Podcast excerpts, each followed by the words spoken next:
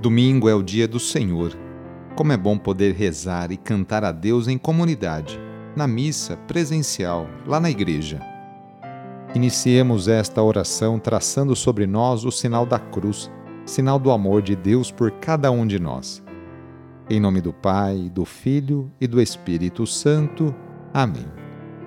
Senhor nosso Deus, nosso Pai, nós cremos em vós, nós esperamos em vós, nós vos amamos nós vos agradecemos este dia e vos damos graças porque estamos com vida.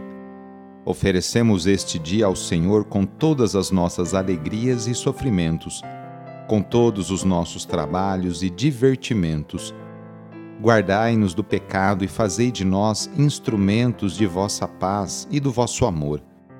Ajudai-nos a observar vossos santos mandamentos. Amém. Domingo, dia 30 de janeiro. O trecho do Evangelho é escrito por Lucas, capítulo 4, versículos de 21 a 30. Anúncio do Evangelho de Jesus Cristo segundo Lucas. Naquele tempo, estando Jesus na sinagoga, começou a dizer: Hoje se cumpriu esta passagem da Escritura que acabastes de ouvir. Todos davam testemunho a seu respeito admirados com as palavras cheias de encanto que saíam da sua boca, e diziam: Não é este o filho de José? Jesus, porém, disse: Sem dúvida, vós me repetireis o provérbio: Médico, cura-te a ti mesmo. Faze também aqui, em tua terra, tudo o que ouvimos dizer que fizesses em Cafarnaum. E acrescentou: Em verdade eu vos digo, que nenhum profeta é bem recebido em sua pátria. De fato, eu vos digo: no tempo do profeta Elias, quando não choveu durante três anos e seis meses, e houve grande fome em toda a região, havia muitas viúvas em Israel.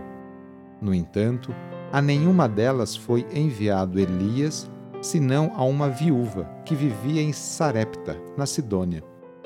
E no tempo do profeta Eliseu, havia muitos leprosos em Israel. Contudo, nenhum deles foi curado, mas sim Naamã, o sírio. Quando ouviram essas palavras de Jesus, todos na sinagoga ficaram furiosos. Levantaram-se e o expulsaram da cidade. Levaram-no até o alto do monte sobre o qual a cidade estava construída, com a intenção de lançá-lo no precipício Jesus, porém, passando pelo meio deles, continuou o seu caminho. Palavra da Salvação. Estamos na Sinagoga de Nazaré, onde Jesus apresentou seu programa de vida, portanto, sua proposta libertadora. A seguir, o evangelista apresenta a reação dos ouvintes, uns a favor e outros contra.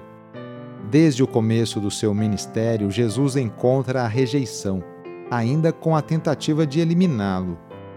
Está ciente de que nenhum profeta é bem aceito na sua própria terra. Afinal, o que esse filho de José quer nos ensinar? Não acreditam que Deus possa agir numa pessoa tão simples.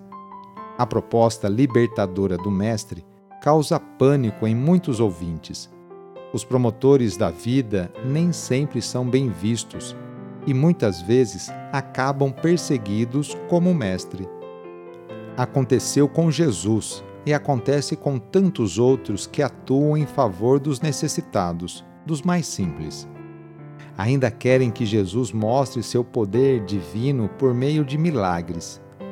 O Mestre rejeita agir para sua própria promoção e se recusa a ser ídolo do espetáculo e do aplauso. A citação da Escritura, a viúva de Sarepta e o sírio Naamã, revela que a missão de Jesus não tem fronteiras, é para todos. Apesar dos obstáculos, ele continua seu caminho, sua proposta libertadora. O Mestre de Nazaré sempre se empenhou em favor das pessoas mais necessitadas, as mais simples é o exemplo que ele nos deixa para que as pessoas de boa vontade, eu e você, possamos segui-lo, fazendo bem no dia a dia, no seu cotidiano, aí, para as pessoas que você se encontra. Na oração de hoje, vamos pedir especialmente a bênção para as famílias. A família é a principal responsável pela formação da consciência humana e cristã de uma pessoa. A família é a célula principal da sociedade e atualmente vemos um grande sofrimento de tantas famílias que passam por dificuldades em seus relacionamentos. Vamos fazer o seguinte: reúna sua família e vamos pedir juntos a Deus a sua bênção. Deus de misericórdia, Criador e reparador do vosso povo, que fizesses da família humana, constituída pela aliança nupcial, o sacramento de Cristo e da Igreja. Derramai a abundância das vossas bênçãos sobre esta família reunida neste momento, para que aqueles que nela vivem unidos pelo amor sejam fervorosos no espírito assíduos na oração, solícitos uns pelos outros, atentos às necessidades de todos e deem testemunho da fé pela palavra e pelo exemplo. Por nosso Senhor Jesus Cristo. Amém. Peçamos a Deus a sua bênção. A nossa proteção está no nome do Senhor, que fez o céu e a terra. O Senhor esteja convosco, Ele está no meio de nós pela intercessão de São Pedro e São Paulo, desça sobre você, sobre a sua família, sobre as suas intenções, a bênção do Deus Todo-Poderoso. Pai, Filho e Espírito Santo. Amém. Foi muito bom rezar com você.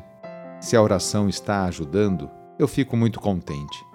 Então, que tal enviá-la para seus contatos, familiares, amigos, os conhecidos ali do trabalho. E aproveite também este domingo para participar da missa aí na paróquia, na igreja onde você costuma ir. Sou o padre Edmilson Moraes, salesiano de Dom Bosco, e moro atualmente em São Paulo. Que Deus continue abençoando você e sua família. Abraço e até mais.